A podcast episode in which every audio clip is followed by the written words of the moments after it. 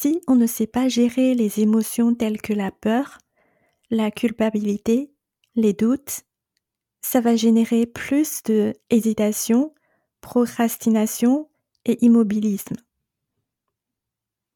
Et si on ne sait pas gérer les émotions telles que la colère, le stress, la haine, ça va générer plus de conflits, de désaccords et de clashs. On entre dans un cercle vicieux parce que toutes ces choses-là s'alimentent les unes sur les autres. Plus j'hésite, plus j'ai des doutes, et ça me fait hésiter encore plus.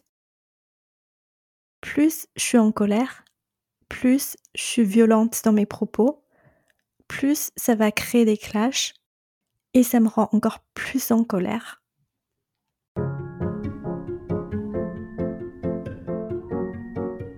Vous écoutez Je veux divorcer, le podcast pour les femmes qui veulent partir après 10 ans ou plus de mariage.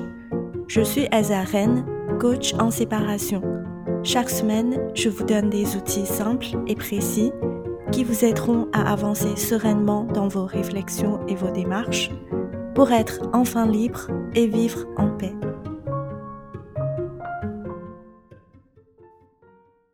Je pense que un divorce comprend deux grandes parties. La partie technique, c'est-à-dire tout ce qui est avocat, notaire, procédure, juge, etc. Et la partie émotionnelle, c'est-à-dire toutes les émotions qu'on ressent pendant cette période, en parallèle avec ce qui se passe côté technique. La partie technique se passe à l'extérieur de nous, et la partie émotionnelle se passe à l'intérieur de nous. Quand on parle du divorce, on se focalise souvent sur le côté technique et on néglige le côté émotionnel. On pense que comment on se sent dépend de comment ça se passe côté technique. C'est vrai dans un sens parce que si ça se passe mal, c'est sûr qu'on n'arrive pas à se sentir bien mais ce qu'on n'arrive pas à voir, c'est ce qui se passe dans le sens inverse. C'est-à-dire comment ça se passe côté technique dépend largement de comment ça se passe côté émotionnel. Si on ne sait pas gérer ses émotions, si on est incapable de gérer ses émotions, ce qui se passe, c'est que ça va générer quelque chose qui va rendre la procédure technique plus longue plus compliquée et plus douloureuse. Par exemple, si on ne sait pas gérer les émotions telles que la peur, la culpabilité, les doutes, ça va générer plus de hésitation, procrastination et immobilisme. Et si on ne sait pas gérer les émotions telles que la colère, le stress, la haine, ça va générer plus de conflits, de désaccords et de clashs. On entre dans un cercle vicieux parce que toutes ces choses-là s'alimentent les unes sur les autres. Plus j'hésite, plus j'ai des doutes et ça me fait hésiter encore plus. Plus je suis en colère, plus je suis violente dans mes propos plus ça va créer des clashs et ça me rend encore plus en colère. Tant qu'on n'arrive pas à gérer ses émotions et briser ce cercle vicieux, on va perdre beaucoup de temps et d'argent côté procédure. Une femme m'a dit récemment, au bout de deux ans, et après avoir dépensé 17 000 euros pour les frais d'avocat, toujours pas de divorce en vue pour moi je suis vraiment à bout. Quand ça arrive, c'est vraiment dommage parce que tout le monde y perd.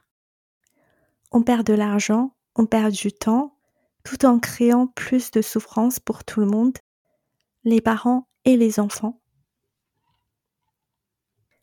C'est pour ça que je pense qu'il est indispensable d'apprendre à gérer ses émotions durant le divorce. Pour réduire les conflits, faciliter côté procédure, économiser de l'argent et du temps, et surtout pour limiter les dégâts au niveau psychologique, non seulement pendant le divorce, mais aussi à long terme. C'est le but de cet épisode. Je vais essayer de vous aider à comprendre vos émotions, le rôle qu'elles jouent, et je vais partager avec vous les trois étapes que j'utilise moi-même et avec mes clients pour gérer nos émotions. Alors, une émotion, qu'est-ce que c'est? Voici ma définition préférée. Une émotion, c'est une vibration dans notre corps causée par une pensée. Il y a deux choses à comprendre ici, dans cette définition. D'abord, il faut savoir que une émotion, ça se passe dans notre corps. Si je veux savoir comment je me sens réellement, je dois aller chercher dans mon corps et pas aller chercher dans mon cerveau. Parfois, mon cerveau pense que je dois sentir d'une certaine façon, mais est-ce que je le sens vraiment? C'est mon corps qui va dire la vérité, parce que mon corps, il ne sait pas mentir. Ça, c'est la première chose. Ensuite, il faut savoir que une émotion est créée par une pensée. Et une pensée, c'est une phrase dans notre tête. Donc, l'origine d'une émotion se trouve toujours dans notre tête et après ça descend dans notre corps. Nous, on n'est pas au courant de ça. En tout cas, moi, je n'étais pas au courant de ça. Je pensais que mes émotions pouvaient tellement être créées par quelqu'un d'autre. Donc, je racontais quelque chose du genre Mon ex, il me fait culpabiliser. C'est littéralement pas possible. Mon ex, il n'a aucune possibilité de me faire culpabiliser sans l'assistance de mon cerveau je touche le bois, mais euh, si j'ai un problème de cerveau et je perds la capacité de penser et de réfléchir, ces actions et ces paroles n'auront aucun impact sur moi.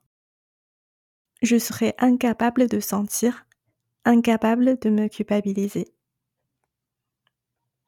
Donc, entre mon ex et mon sentiment d'être coupable, il y a un petit bonhomme entre les deux, et ce petit bonhomme s'appelle une pensée dans ma tête ou des, ou des pensées dans ma tête. Vous savez la fameuse citation de Eleanor Roosevelt Personne ne peut vous faire sentir inférieur sans votre consentement. Ça parle de la même chose. Ok, pourquoi il faut comprendre ce que c'est une émotion? Pourquoi il faut en parler? C'est parce que nos émotions joue un rôle primordial dans notre vie. Notre vie sur cette terre est vécue à travers nos émotions. Si on est dépourvu de ces émotions, on est dépourvu de son expérience de la vie, on est en coma.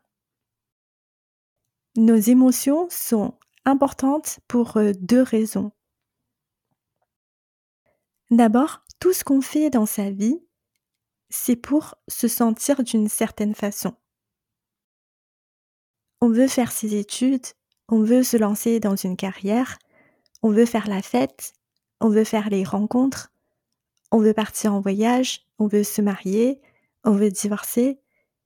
Mais en réalité, ce qu'on veut réellement derrière tout ça, c'est de se sentir aimé, respecté, en sécurité, épanoui, joyeux, libre, fier, etc. En réalité, ce n'est pas le mariage ou le divorce qu'on veut. C'est ce qu'on pense que le mariage ou le divorce va nous faire sentir. L'erreur qu'on fait, c'est de croire que une solution d'extérieur peut résoudre un problème d'intérieur. Mais ce n'est pas possible. Il y a combien de femmes qui disent Bien que mariée, je me sens plus seule que jamais. Le mariage ne règle pas le problème de se sentir seule et le divorce ne règle pas le problème de ne pas se sentir libre et en paix. Parce qu'une émotion est toujours créée à l'intérieur de nous par une phrase qu'on choisit de penser consciemment ou inconsciemment. La deuxième raison pourquoi nos émotions sont importantes, c'est parce que toutes nos actions sont conduites par nos émotions. Nos émotions, c'est comme euh, du carburant, ça donne de l'élan à nos actions, nos activités. J'entends souvent je sais au fond de moi que la séparation est la meilleure option, mais je ne me comprends pas moi-même à pas franchir ce cap, à attendre et attendre sans savoir pourquoi. Eh bien voici pourquoi il vous manque du carburant. Les émotions que vous ressentez actuellement, que ce soit la peur, la culpabilité, la tristesse ou les doutes, vous mènent à la paralysie et au surplace. Tant que vous ne savez pas gérer ces émotions, vous aurez du mal à vous mettre en action et avancer. Le problème ainsi que la solution ne résident pas à l'extérieur, mais à l'intérieur de nous. Ça nous mène donc à la grande question comment gérer ces émotions? Comment résoudre le problème? C'est quoi la solution? La première chose à savoir, c'est que une émotion, ce n'est pas un problème à résoudre, mais une expérience à vivre. Notre problème, c'est que si c'est une émotion positive, par exemple, si on se sent joyeux, fier, inspiré, confiant, etc., on veut bien la sentir et on veut bien la vivre. Mais si c'est une émotion qu'on considère comme négative ou difficile, alors là, on fait tout pour la bloquer, la résister, l'oublier. On n'a pas envie de la sentir, de la vivre. Mais la vie est 50-50. Nos émotions positives et nos émotions négatives font partie de notre vie, de notre expérience sur cette terre. Si on n'accepte que la partie positive et on rejette et refuse la partie négative, on passe à côté de la moitié de sa vie.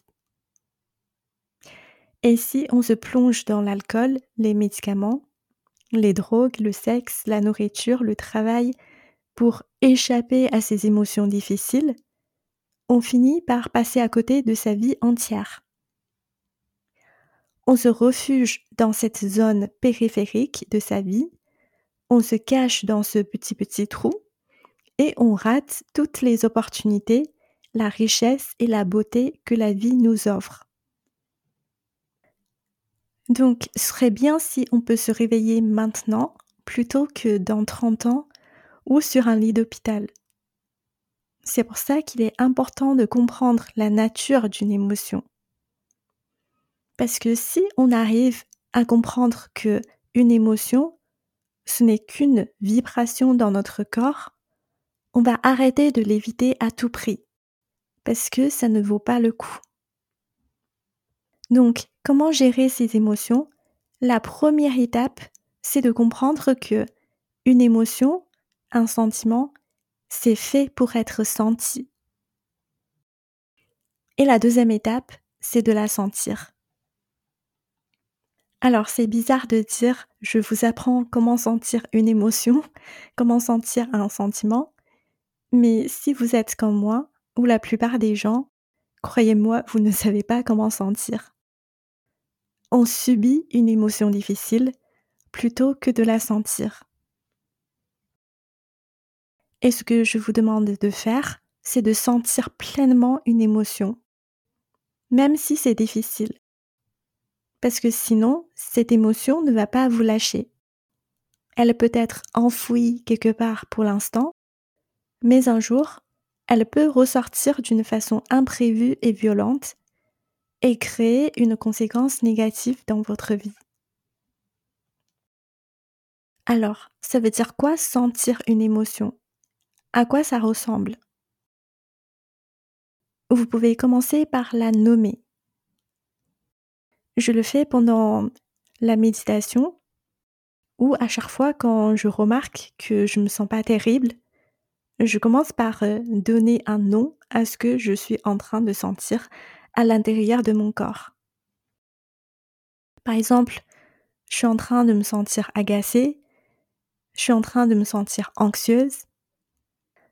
Rien que de faire ça, ça change l'énergie dans mon corps. Ça passe de inconscient à conscient.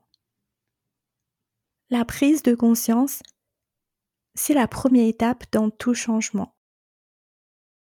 Ensuite, vous dirigez toute votre attention sur cette sensation dans votre corps et essayez de la décrire en donnant le plus de, détails possible. Par exemple, où exactement vous ressentez cette émotion? À quel endroit précis? Dans la poitrine? Dans la gorge? Derrière les yeux? Dans le ventre? Est-ce que cette émotion a une forme Une couleur Une texture Une température? C'est lourd ou c'est léger? C'est chaud ou c'est froid? Ça bouge ou ça reste immobile? Plus vous arrivez à la décrire, plus elle perd le contrôle sur vous. Par contre, il faut faire attention, l'erreur que j'ai fait dans le passé, c'est d'avoir un motif caché derrière tout ça. Je le fais dans le but de me débarrasser de cette émotion que je n'ai pas envie de sentir ça ne marche pas tout simplement. C'est comme un petit gamin de 3 ans. Il crie, il hurle, il roule par terre. Son but, c'est d'attirer mon attention. Plus j'essaye de me débarrasser de lui, plus il va s'accrocher à moi. Mais si je lui donne toute mon attention, il n'a plus besoin de faire tout ça et il se calme. C'est exactement comme une émotion. Une émotion va crier fort et sans arrêt pour qu'on lui accorde notre attention. Elle ne va pas s'en aller, elle ne va pas nous lâcher tant qu'elle ne l'a pas eue. Si on la réprime, elle va rester enfouie et pourrir notre intérieur. Si on la ferme dehors, elle va continuer à revenir et frapper à la porte. L'accueillir, la comprendre, l'accepter et la sentir, c'est la seule façon de la faire partir. On n'a pas le pouvoir de la forcer à nous lâcher. Elle nous lâche après avoir eu notre attention, après être sentie pleinement dans notre corps. Donc, pour sentir une émotion difficile, étape 1, je lui donne un nom. Je suis en train de sentir une déception, par exemple. Étape 2, je décris cette sensation d'être déçu, comment ça se sent dans mon corps? Et étape 3, j'essaye de la radoucir, la réconforter. Parfois, quand on ressent une émotion forte, ça peut faire mal physiquement. J'ai l'impression que mon cœur se déchire. Dans ce cas-là, après avoir identifié l'endroit exact dans mon corps où ça fait le plus mal, je peux placer une main doucement sur cet endroit. Je peux même caresser un peu cet endroit. J'ai appris ça dans une méditation guidée et ça marche super bien. En le faisant, on essaye de radoucir et réconforter cette sensation avec amour, tendresse et acceptation. C'est ce qu'on mérite de la part de soi-même dans ces moments difficiles. Ok, je récapitule. Comment gérer ces émotions? La première chose, c'est de savoir que une émotion est faite pour être sentie. La deuxième chose, c'est de sentir cette émotion, cette vibration traverser notre corps. Après l'avoir accueillie, sentie et acceptée pleinement, la troisième chose à faire, c'est de prendre une décision. Au lieu d'être dirigé par cette émotion, que ce soit la peur ou la colère, on décide consciemment comment on veut réagir. En le faisant, on interrompt le modèle, on marque une pause entre ses émotions et ses actions, on décide ce qu'on veut penser, sentir et agir à ce moment-là, pour son bien et pour le bien de tout le monde. On n'est plus à la merci de la situation, des autres gens, de l'obsession et la compulsion de ses propres tendances réactives, on décide consciemment et intelligemment sa façon de réagir face à une situation. On tourne son dos à la bataille inutile avec les gens ou avec son propre esprit, son imagination, ses inquiétudes, et on avance dans la direction qu'on a choisie auparavant. Il y a une quatrième chose à faire aussi, mais je préfère en parler une autre fois. Je vais quand même vous dire qu'est-ce que c'est. Il s'agit de prendre conscience de la pensée qui est derrière l'émotion qu'on ressent. Vous savez, une émotion vient toujours d'une pensée. Je mange quelque chose et ça me fait mal au ventre. Au bout d'un moment, au lieu d'accepter le fait que j'ai mal au ventre, d'être zen, il faut peut-être considérer la possibilité de ne plus manger cette chose-là. C'est le même principe pour sentir une émotion. Si vous remarquez que la même émotion revient encore et encore, il faut peut-être regarder quelle pensée, quelle croyance génère cette émotion et décider si vous voulez garder cette pensée ou croyance. On va en parler plus en détail une prochaine fois pour l'instant, je préfère que vous vous concentriez sur sentir et accepter une émotion avant qu'on aille plus loin pour interroger la pensée qui est derrière tout ça. On arrive à la fin de cet épisode. Je vais faire un petit résumé. Voici ce qu'il faut retenir. Un divorce comprend deux parties. La partie technique et la partie émotionnelle. Savoir gérer le côté émotionnel peut rendre le côté procédure plus facile, plus court et moins coûteux. Comment gérer le côté émotionnel? D'abord, il faut savoir que une émotion est générée à l'intérieur de nous. Ce n'est pas un problème à régler, mais une expérience à vivre. Une émotion est faite pour être sentie. Ensuite, il faut sentir cette émotion. Vous pouvez utiliser les trois techniques que je vous ai données pour ressentir une émotion. Plus une émotion est ressentie dans votre corps pleinement, plus qu'il y a des chances qu'elle vous relâche complètement. Le processus d'accueillir une émotion, de l'accepter, la sentir pleinement sans réfléchir, sans juger, sans essayer de s'en débarrasser, c'est notre seule façon d'exercer un peu d'autorité sur nos émotions. C'est la seule façon saine et sans effet secondaire qu'on puisse trouver pour gérer ses émotions. Et à la fin, après avoir senti votre émotion, vous pouvez décider consciemment comment vous voulez réagir pour votre bien et le bien de tout le monde.